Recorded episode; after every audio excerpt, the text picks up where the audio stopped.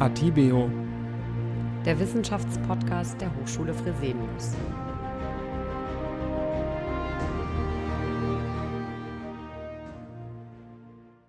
Ja, herzlich willkommen, liebe Zuhörerinnen und Zuhörer, zu einer weiteren Folge von Atibio, dem Wissenschaftspodcast der Hochschule Fresenius.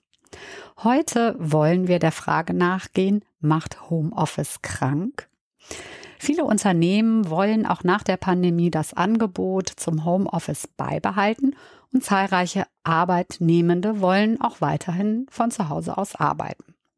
Eine kürzlich veröffentlichte Studie des Deutschen Gewerkschaftsbundes zeigt, mehr als jeder vierte der befragten Arbeitnehmerinnen macht häufig unbezahlte Überstunden und von jedem dritten wird eine besondere Erreichbarkeit erwartet.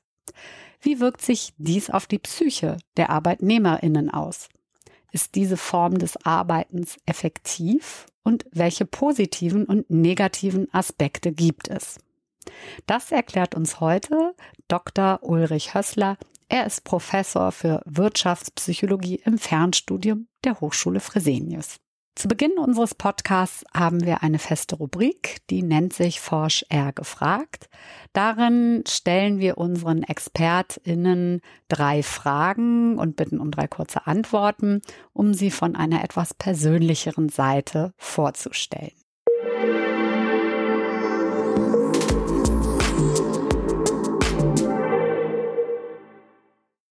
Herr Hössler, Ihre erste Frage lautet, Arbeiten Sie gerne von zu Hause aus? Ja, kürzer geht's nicht. Hand aufs Herz, arbeiten Sie im Homeoffice eher mehr oder eher weniger? Ja, die kann ich leider nicht so kurz beantworten. Ähm, ich tendiere dazu, dass ich mehr arbeite, weil ich acht Stunden reine Arbeitszeit erledigen will. Und ähm, im Büro arbeitet man ja auch nicht acht Stunden durch. Also ich tendiere zu mehr, würde ich schon sagen. Und die dritte Frage lautet, stresst Sie diese Form des Arbeitens oder fühlen Sie sich gestresst? Nee, nee, gar nicht. Also mir liegt diese Art des Arbeitens sehr, sehr gut. Ausnahmsweise erlaube ich mir eine vierte Frage. Warum? Hängt mit, ja, mit meiner Ausbildung zusammen. Als äh, Akademiker und Psychologe ist man gewohnt, dass man sehr selbstbestimmt arbeitet. Und äh, die Tätigkeit, die ich jetzt hier ausübe bei Fresenius als, als Professor, ist auch eine sehr, eine sehr ja, eigenverantwortliche. Und da mhm. kommt mir das Homeoffice auf jeden Fall entgegen, weil ich flexibler bin, ähm, weil ich morgens mal Sport machen kann und dafür abends Webinare habe ähm, und ja keine fixen, festen Arbeitszeiten habe. Mhm. Ja, vielen lieben Dank schon mal an der Stelle für die Beantwortung der drei beziehungsweise vier Fragen. Das Thema Homeoffice wird ja seit einiger Zeit mitunter auch kontrovers diskutiert. Die einen plädieren im Sinne des New Works dafür, das Arbeiten von zu Hause beizubehalten, da es sehr, sehr viele Vorteile bietet. Andere wiederum kritisieren, dass eine Abgrenzung zwischen Berufs- und Privatleben unter diesen Arbeitsbedingungen nicht nur schwierig ist, sondern sogar krank machen kann. Welche Vor- und welche Nachteile sehen Sie im Homeoffice oder im Mobile Working? Also äh, ich habe es ja gerade eben schon in meinem eigenen Fall genannt. Also äh, für die Arbeitnehmende bietet ein Homeoffice natürlich einige Vorteile. Also flexiblere äh, Einteilung der Arbeitszeit. Ich kann zwischendrin mal einkaufen gehen oder, oder Kind vom Kindergarten abholen oder was auch immer. Ähm, ich spare mir Wegzeiten. Das, denke ich, ist ein ganz enormer Vorteil. Also wenn ich nicht, äh, wir wissen oder wir haben eine Ahnung, wie viele Menschen in, in Deutschland pendeln. Zum Teil eine Stunde und noch mehr äh, für einen einfachen Weg, wenn ich mir das einsparen kann äh, ist das natürlich ein Riesenvorteil. Und ich kann natürlich Beruf und Familie besser miteinander vereinbaren. Stichwort jetzt Kinder vom Kindergarten abholen, hatte ich ja gerade schon. Und äh, was man auch äh, weiß, ist, dass man sich mitunter auch besser auf die Arbeit konzentrieren kann, weil ich eben nicht im Großraumbüro sitze, äh, wo Kollege X nebenan telefoniert oder die beiden Kolleginnen sich mit un unterhalten. Auf der anderen Seite, die Nachteile, die wurden ja auch schon von Ihnen genannt. Ähm, ist es natürlich, ich kann Beruf und Privatleben besser vereinbaren, Vorteil, aber ich kann es natürlich auch schwieriger trennen, Nachteil. Also wenn zum Beispiel eben mein Kind gerade reinläuft, wenn ich ja, mich in irgendeinem Videocall befinde oder so. Möglicherweise ist mein Arbeitsplatz auch nicht so gut ausgestattet wie der im Büro. Wenn wir jetzt zum Beispiel an, an Bürostuhl denken, ergonomische äh, Schreibtischstühle oder, oder auch höhenverstellbare Schreibtische, sowas hat man nicht unbedingt zu Hause auch. Äh, ich habe vielleicht einen erschwerteren Zugang zu irgendwelchen Arbeitsmaterialien oder Unterlagen, technische Schwierigkeiten ganz generell. Ich komme nicht in den an den Server ran oder so oder ins Intranet von zu Hause aus. Äh, was aber wirklich am häufigsten genannt ist, äh, was viele vermissen, die zu Hause arbeiten, ist der fehlende Kontakt, der fehlende direkte Kontakt zu Kolleginnen. Sie sprechen es an. Arbeit zu entgrenzen belastet die Gesundheit. Haben denn grundsätzlich psychische Erkrankungen in den letzten zwei, drei Jahren zugenommen? Und äh, gibt es dazu vielleicht auch Untersuchungen? Ja, dazu gibt es jede Menge äh, Studien ähm, und nicht nur in den letzten zwei, drei Jahren, sondern in den letzten ja, 10, 20 Jahren, äh, würde ich mal sagen, haben psychische Erkrankungen enorm zugenommen. Also sie haben sich zu einer der Hauptursachen für Arbeitsunfähigkeit entwickelt. Also, äh, die, also Skeletterkrankungen, Muskel-Skeletterkrankungen, also der typische Rückenschmerz äh, ist eigentlich der Klassiker und da sind die psychischen Erkrankungen äh, nah herangerückt, ähm, sind ähnlich hoch jetzt und ähm, die Zahl der Arbeitsunfähigkeitstage aufgrund von psychischer Erkrankung hat sich zum Beispiel innerhalb der Zehnerjahre mehr als verdoppelt.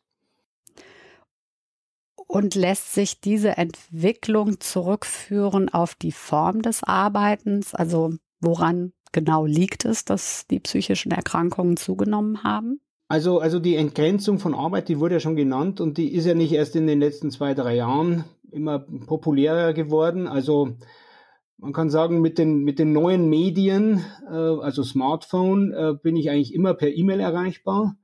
Und das gibt's ja nun schon länger. Und ähm, da, da hat es so an Dynamik aufgenommen, diese Entgrenzung, ähm, dass ich eben irgendwie immer erreichbar wär, bin, dass das auch zum Teil erwartet wird, dass ich egal wann schnell reagiere und immer ans Telefon gehe, wenn, wenn Chef anruft.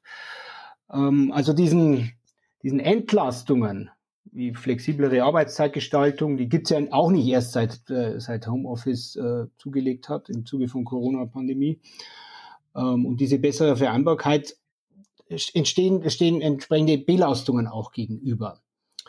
Ähm, bis hin zur Vereinsamung, wenn wir jetzt ans Homeoffice denken. Also wenn jemand Single ist und ähm, arbeitet nur noch von zu Hause aus, äh, dann, dann kann es echt schwierig werden, weil er eigentlich niemanden mehr trifft, mit dem er eine, eine engere Beziehung hat. Also nur noch via Bildschirm. Ähm, und ein zweiter Punkt ist durchaus auch, dass eben die, diese äh, psychischen äh, die, äh, Entschuldigung, die, die psychischen Erkrankungen etwas von ihrer Tabuisierung verloren haben. Also man kann durchaus davon ausgehen, dass früher, was als zum Beispiel Rückenleiden diagnostiziert worden ist, äh, gern auch mal einfach eine Depression war und äh, sowohl behandelnder Arzt oder Ärztin als auch der oder die Betroffene das einfach nicht als psychische Erkrankung sehen wollten. Und das hat sich ein, ein Stück weit verloren. Also auch das trägt dazu bei, dass die Zahlen an psychischen Erkrankungen zunehmen. Die Frage ist ja, wie lässt sich dem entgegenwirken? Sind da nicht auch die Arbeitgeber gefragt? Ähm, oder wäre die Rückkehr zur Arbeit im Büro, also in Präsenz, das richtige Mittel? Ja, so pauschal äh, mit Sicherheit nicht. Also äh, wie, genau, wie gesagt, also das Homeoffice hat ja auch viele Vorteile und es gibt ja auch viele äh, Arbeitnehmende, die, die das begrüßen und es hat ja auch Vorteile für Arbeitgeber. Also ich spare mir ja äh, Mietkosten, Energiekosten, Infrastruktur, die ich ja für alle vorhalten muss äh, in einem Büro. Und äh, auch wenn jemand im Urlaub ist, dann zahle ich trotzdem den Büroraum. Und das, ja, das, da hat ja das, das Homeoffice, äh, wie es jetzt in den letzten Jahren äh, praktiziert worden ist, ja durchaus auch für Arbeitgeber interessante Vorteile geliefert. Also insofern äh, jetzt zu sagen, wir gehen zurück auf Null und, und alle kommen wieder acht Stunden ins Büro, das ist mit Sicherheit nicht äh, die, der, die Lösung der, der zunehmenden psychischen Erkrankungen. Also es kommt so ein bisschen drauf an, ähm, welche Art von Tätigkeit jemand ausübt, welche Art von Büro zur Verfügung steht, was auch die eigenen Präferenzen sind. Also es gibt Menschen, die wie ich gerade erwähnt habe, also ich komme sehr gut mit Homeoffice zurecht, andere tun das weniger.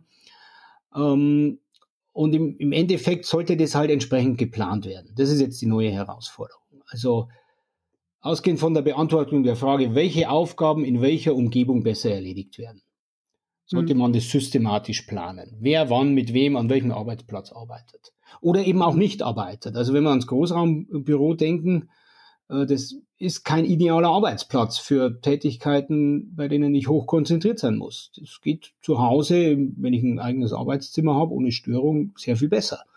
Also man kann ja zum Beispiel Homeoffice-Kernarbeitszeiten vereinbaren, wo ich sage, okay, mhm. ich erwarte, dass du zu diesen Zeiten erreichbar bist und ab, keine Ahnung, 6 Uhr abends aber auch nicht mehr. Und das sollte auch kontrolliert werden, und zwar von beiden Seiten. Also nicht nur das Arbeitgeber kontrolliert, äh, wann ist der, wann sitzt der oder diejenige an ihrem Schreibtisch, sondern eben auch, dass zum Beispiel ein Betriebsrat sagt, okay, äh, Arbeitgeber oder Führungskräfte haben dann auch nicht das Recht, nach diesen oder außerhalb dieser Kernarbeitszeiten irgendwie was einzufordern an Kontakt.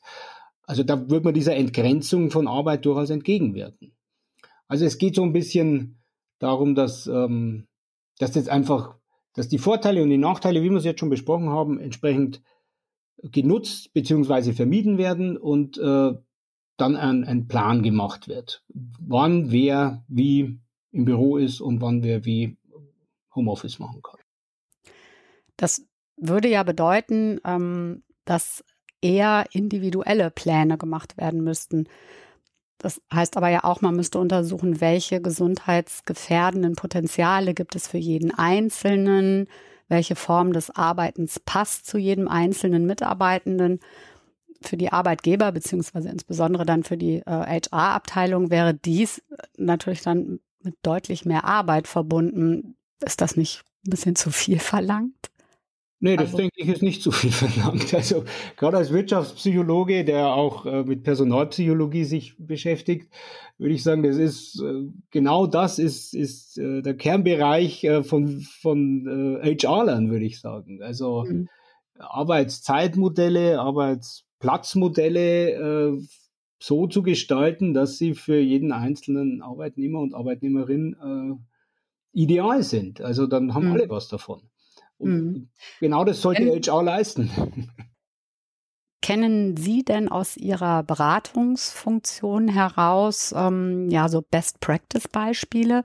Also haben Sie gute Modelle in anderen Unternehmen kennengelernt, ähm, die ihre Modelle umgesetzt haben und das auch mit Erfolg? Ja, ja, ja, also auf jeden Fall gibt es solche Beispiele. Äh, das sind meistens eher Konzerne als jetzt Mittelständler, weil natürlich da auch entsprechendes, entsprechende Manpower in, in der HR vorhanden ist und ja, solche Prozesse auch gezielt angegangen werden.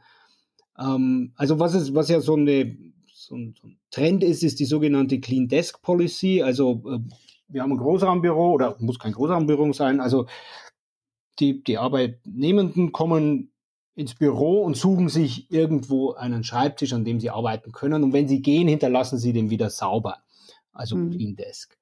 Und da, wenn man das nicht organisiert, dann ist es natürlich, ich komme ins Büro und auf einmal sind alle belegt oder ich muss erst mal 20 Minuten suchen, bis ich irgendwo einen Schreibtisch finde. Das kann es natürlich nicht sein. Auf der anderen Seite, ich komme ins Büro und sonst ist keiner da, dann kann man sich auch denken, jetzt hätte ich gleich zu Hause bleiben können. Und also da eben entsprechende Pläne zu machen und, und Strukturen zu schaffen, äh, das äh, da gibt es durchaus sehr, sehr ausgefeilte, sehr auch gelungene Modelle, die auch funktionieren. Und äh, das Wichtigste dabei ist immer, dass ich die, die Belegschaft entsprechend mitnehme. Also wenn ich den Leuten sowas vorsetze, dann muss ich mit Reaktanz rechnen, dann ist keiner happy damit. Aber wenn ich quasi in Workshops zum Beispiel oder in den Mitarbeiterbefragungen äh, entsprechend rauskriege, was die Belegschaft eher will und was sie eher nervt und dann daraufhin was anbieten kann, dann ist das eine ganz andere Sache. Also es, es geht immer mhm. darum, dass die Leute mit einzubeziehen. Ja, da kommen bestimmt auch äh, oder mit Sicherheit auch Vorschläge aus der Belegschaft selbst. ähm, ich erinnere mich, ähm, dass während der Corona-Zeit habe ich von einem Unternehmen gehört, ähm, in dem es meetingfreie Tage gab, damit man ähm, in dieser Zeit, an diesen meetingfreien Tagen, ungestört arbeiten kann. Hört sowas für absolut sinnvoll. Also mhm. das sind einfach, es geht darum, dass klare Strukturen geschaffen werden. Und, und dann weiß ich Bescheid. Ich muss zu bestimmten Zeiten, wird erwartet, dass ich an meinem äh, Schreibtisch bin und auch erreichbar bin und zeitnah auf E-Mails reagiere. Und es gibt Zeiten, wo ich planen kann, da ruft mich keiner an, da habe ich kein Meeting. Also wenn das klar ist, wenn da alle mitgehen, ähm, ist das eine vernünftige Sache. Das erinnert mich jetzt an einen anderen Podcast, den ich äh, kürzlich mit einer ihrer Kolleginnen geführt habe. Darum ging es auch darum, dass man, dass es wichtig ist, klar zu kommunizieren und dass man Transparenz schaffen sollte. Ähm, sprich, so kann man zum Beispiel ähm, angeben, wann genau man erreichbar ist und wann man eben nicht erreichbar ist. Ähm, zum Beispiel in einer Abwesenheitsnotiz oder auch ähm, auf der Mailbox, ähm, dass man da eben die Info hinterlässt, dass man zum Beispiel nur bis 17 Uhr erreichbar ist.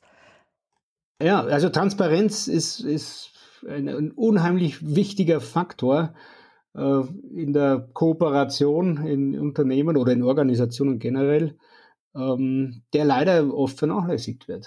Ähm, hm. Weil die Angst besteht, dass man, keine Ahnung, Informationen an falsche Personen geraten oder so. Ich, ich weiß es nicht. Es wird auch gerne mal, also das Zurückhalten von Transparenz wird natürlich gerne auch mal als Machtinstrument eingesetzt, also Herrschaftswissen. Wenn ich, wenn das nicht mhm. alle wissen, was ich weiß, dann ähm, kann das ja ein Vorteil sein, strategischer. Das sind so, so Faktoren, die da eine Rolle spielen. Und letztlich kommt es eigentlich immer auf die Unternehmenskultur an. Also traue ich mich in meine Abwesenheit reinzuschreiben, ich bin nur bis 17 Uhr erreichbar? Oder muss ich damit rechnen, dass ich dann als hm. Faulpelz gelte, so ungefähr? Ja. Und, der, und, da müssen einfach auch die, die, ja, die Vorgaben von oben müssen zur Kultur stimmen. Also ich zitiere ja. gern Peter Drucker, großer Management-Experte. Culture is Strategy for Breakfast. Also wenn die Kultur da nicht mitzieht, dann kann ich irgendwelche Strategien, Strategien ja. äh, vergessen. Herr Hössler, ich würde gerne nochmal ein, gerne einen Schritt zurückgehen. Ähm, und zwar ging mir gerade durch den Sinn, woran liegt es denn genau, ähm, dass uns diese Form des Arbeitens krank machen kann? Also wenn sich berufliches und privates zu sehr überschneiden. Also wieso ist diese Trennung so wichtig und verhindert dann vielleicht auch ein Krankwerden? Ja, weil die Erholungsphasen fehlen. Also ja. äh, wenn ich ständig auf auf High Level bin und hochkonzentriert äh, und, und energievoll äh, mich meiner Arbeit widme, dann brauche ich irgendwann Erholungsphasen. Und das mhm. ist, früher war das noch einfacher, da hatte ich den Feierabend und jetzt äh, Dienst ist Dienst und Schnaps ist Schnaps ist so ein Spruch, der in Deutschland ja. zumindest früher sehr verbreitet war. Also ähm, das geht keinem was an, was ich in meinem Feierabend mache und, und da erhole ich mich oder im Urlaub. Und das hat sich schon, also diese Grenzen sind verschwommen. Also äh, wir kennen das alle. Ich, ich schaue auf mein Smartphone, oh, da kommt eine E-Mail vom Kollegen so wie noch. Da schaue ich mal schnell rein, was der will, mm, obwohl ich genau. eigentlich abends um acht auf der Couch sitze und eigentlich ja. mich erholen sollte. Und das, das macht schwierig. Also, und da braucht man zum einen die Kultur, die die das einfordert, hey, du musst dich erholen. Und da, glaube ich, ist noch einiges an Nachholbedarf bei, bei Firmen. Und zum anderen auch die Selbstverantwortung für sich. Man sagt, ich, mhm. ich, ja, ich nehme ja auch die Erholungsphasen und ähm, achte darauf. Und, und wenn die, also wenn ich, wenn ich keine Erholungsphasen habe, dann, dann kann ich damit rechnen, dass ich früher oder später krank werde. Sprich heißt das, ähm, selbst wenn man um 17 Uhr eigentlich schon aufgehört hat zu arbeiten und dann um 20 Uhr oder um 20.30 Uhr doch noch die ein oder andere E-Mail liest und beantwortet, würde das dann schon ausreichen, um das Gehirn wieder in diesen Arbeitsmodus zu versetzen? Genau, genau. Ich meine, es kann ja auch sein, dass ich sage, okay, jetzt sind die Kinder im Bett und jetzt widme ich mich meiner Präsentation um 8 Uhr ja. abends bis, bis 12 Uhr und dann gehe ich ins Bett. Äh, da könnte ich mir vorstellen, könnte es mit dem Einschlafen schwierig werden, aber es, es gibt Leute, die, die wollen es genauso machen und denen gelingt es auch. Ähm, dann ist es halt wichtig, dass ich nicht vorher schon von 8 Uhr morgens bis 6 Uhr abends gearbeitet habe, sondern ja. dass ich vielleicht dann morgens eben Sport mache oder also wichtig, wann ich mir die Erholungsphasen hole, ist eigentlich zweitrangig. Ja. Aber dass ich sie mir hole, das ist wichtig. Ja, jetzt haben wir ja schon viel über die Vor- und Nachteile des Homeoffice gesprochen. Sie haben auch schon ein paar, ein paar Vorteile des Arbeitens vor Ort, also im Büro erwähnt. Könnten Sie das vielleicht nochmal zusammenfassen? Also welche Vorteile bietet denn das Arbeiten im Büro? Ja, ich meine, was ist der Vorteil, wenn, wenn ich ins Büro gehe? Ich treffe andere Leute, die da auch arbeiten. Und das würde ich als den größten Vorteil sehen. Äh, das heißt, ich kann im direkten Gespräch, also vor allem kooperative und auch ja, teamstärkende Tätigkeiten im Büro ausführen. Ähm, also wir haben ja jetzt über, also mit der Pandemie eigentlich ist es relativ gut schon untersucht, auch also gerade fachlicher Austausch funktioniert eigentlich ziemlich gut über die virtuellen äh, Meeting-Plattformen, wie jetzt Zoom oder Teams oder was immer genutzt wird. Äh, was untergeht, ist eben dieser informelle Austausch. Also der, der berühmte äh, Talk in der Kaffeeküche oder, mhm. oder zusammen in die Kantine gehen. Ähm, und Jetzt mag man natürlich sagen, naja gut, ich zahle ja meine Leute nicht fürs Kaffee trinken als äh, Führungskraft, ja. aber das ist etwas zu kurz gedacht. Also das ist auch gut untersucht mit virtuellen Teams, die gibt's ja nun auch schon länger. Also Projektteams, die jetzt zum Beispiel über mehrere Länder verteilt sind. Ähm, und da weiß man, dass eben Vertrauen eigentlich nur über informellen Austausch entsteht. Und Vertrauen mhm. ist etwas, das eigentlich unerlässlich ist für eine, für eine effiziente Zusammenarbeit. Also wenn ich darauf vertrauen kann, dass die anderen am selben Strang ziehen, äh, dass, ja, dass sie mir nichts Böses wollen, dass sie äh, mich unterstützen, das äh, funktionierendes Team braucht Vertrauen, auch in die Führungskraft zum Beispiel, äh, dass die nicht, dass die auf meiner Seite ist äh, mhm. wie, die, wie, wie ein Mensch die Luft zum Atmen. Und das kann eigentlich fast nur über informelle Austauschprozesse gehen. Mhm. Und es sind so diese, diese Zwischentalks so. In der Kantine, auf dem Gang mal. Und, und das geht verloren mit, mit, mit Homeoffice. Also das macht man nicht einfach so mal in einem Zoom-Meeting. Hm. Da hören auch alle zu und so, da kann ich nicht mal schnell ja. was zum Kollegen oder zur Kollegin rüberflüstern. Ja, also man spricht da vom transaktiven Wissen auch, das ausgetauscht mhm. wird. Also das, das sind so, das ist ein Wissen, das eigentlich nichts mit meiner Arbeit zu tun hat, das aber sehr hilfreich ist, um das Verhalten meiner Mitarbeitenden, auch meiner Führungskraft zu interpretieren. Also so Dinge wie, äh, ich erfahre gerade, dass Kollegin äh, hat äh, ein krankes Kind zu Hause. Aha, deswegen antwortet die nicht auf meine E-Mail oder deswegen mhm. war die E-Mail so komisch irgendwie. Also das hilft, die Dinge ja, konstruktiver und auch kooperativer mhm. anzugehen. Und das, das geht massiv verloren ähm, im, im Homeoffice. Gibt es eigentlich auch Untersuchungen schon, die zeigen, welche Arbeitsform effektiver ist? Äh, ja, äh, es gibt Untersuchungen, aber die kommen natürlich zu dem Schluss, dass es immer drauf ankommt. Ja, das ist wahrscheinlich sehr, sehr typabhängig. Mhm. Ja, es ist sehr typabhängig. Es kommt darauf an, wie mein Homeoffice, welche Bedingungen da herrschen. Habe ich ein eigenes Arbeitszimmer zum Beispiel? Kann ich da die Tür mhm. machen? Oder sind die Kinder ständig? Also Homeschooling war ja, war ja eine Wahnsinnsbelastung für, für, ja. für Eltern, äh, weil ich muss hier arbeiten und Kinder müssen beschult werden. Also das, mhm. das ist ja eine Situation, die gibt es ja normalerweise so nicht. Aber ja, wenn Ferien sind, gibt es sie dann auch wieder. Also äh, das sind so, also es ist eine Typsache, es ist eine Frage der, der Umstände und es ist auch eine Frage der Tätigkeit. Also welche Art von Tätigkeit kann ich wo besser machen? Hm. Wenn ich im Büro, also wenn, oder am Arbeitsplatz ein eigenes Büro habe, dann habe ich wahrscheinlich mehr Anreize, da auch hinzugehen, als wenn ich im Großraumbüro sitze. Hm. Äh, wo einfach eine Lärmbelastung enorm ist und äh, auch ein Ablenkungspotenzial enorm ist.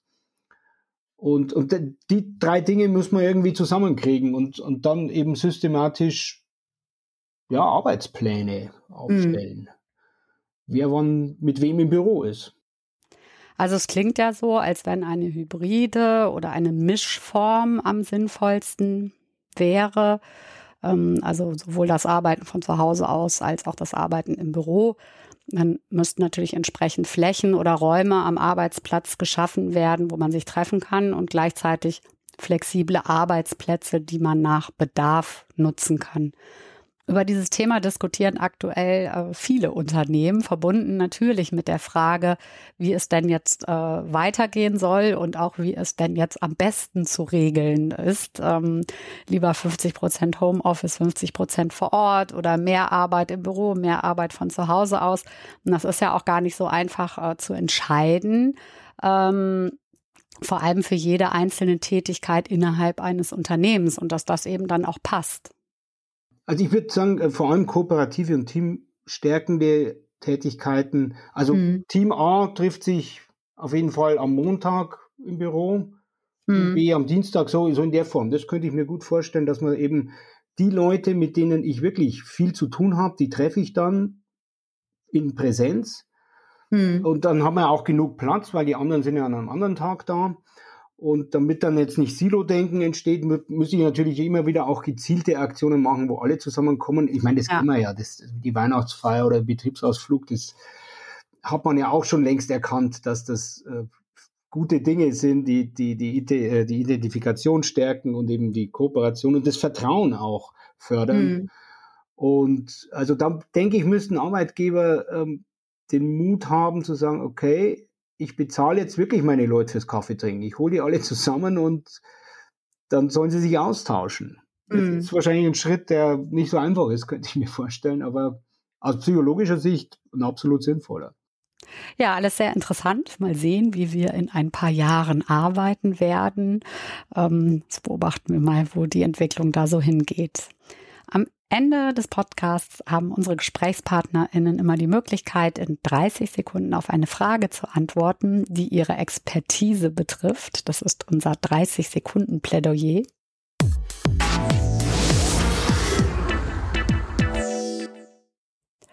Und ihre Frage lautet, macht Homeoffice krank?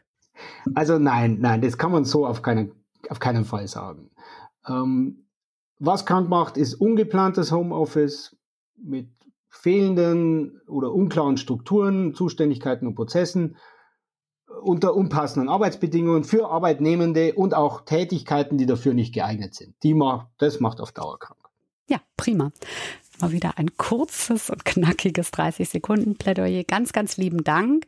Ähm, ein spannendes Thema. Da kann man sicher ähm, in naher Zukunft auch nochmal drüber sprechen. Vielen lieben Dank, dass Sie da waren. Sehr gerne. Und vielen lieben Dank auch an die Zuhörerinnen und Zuhörer fürs Zuhören. Ich freue mich, wenn Sie den Podcast abonnieren ähm, und hoffe, dass Sie auch aus dieser Folge wieder etwas mitnehmen konnten und freue mich, wenn Sie das nächste Mal wieder dabei sind. Bis dahin, machen Sie es gut. Tschüss. Atibeo. Der Wissenschaftspodcast der Hochschule Fresenius.